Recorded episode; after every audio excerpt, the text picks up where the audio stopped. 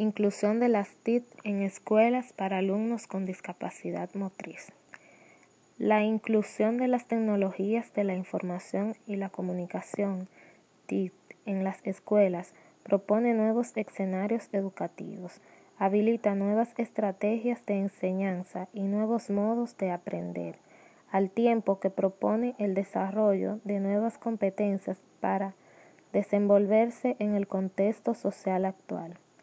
La incorporación de las TIC en el aula no genera en sí misma cambios en las prácticas educativas. Supone un proceso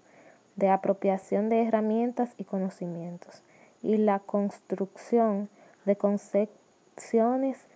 tendientes a incorporar los recursos y materiales digitales como contenidos flexibles, adaptables y transversales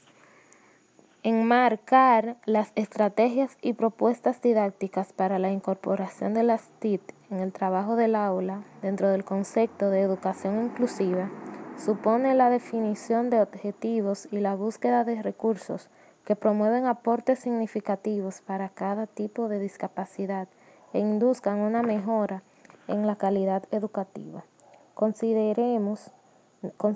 necesario entonces identificar las posibilidades habilidades que ofrecen las TIC como estrategia para promover mejoras significativas en el desarrollo de competencias específicas para cada discapacidad.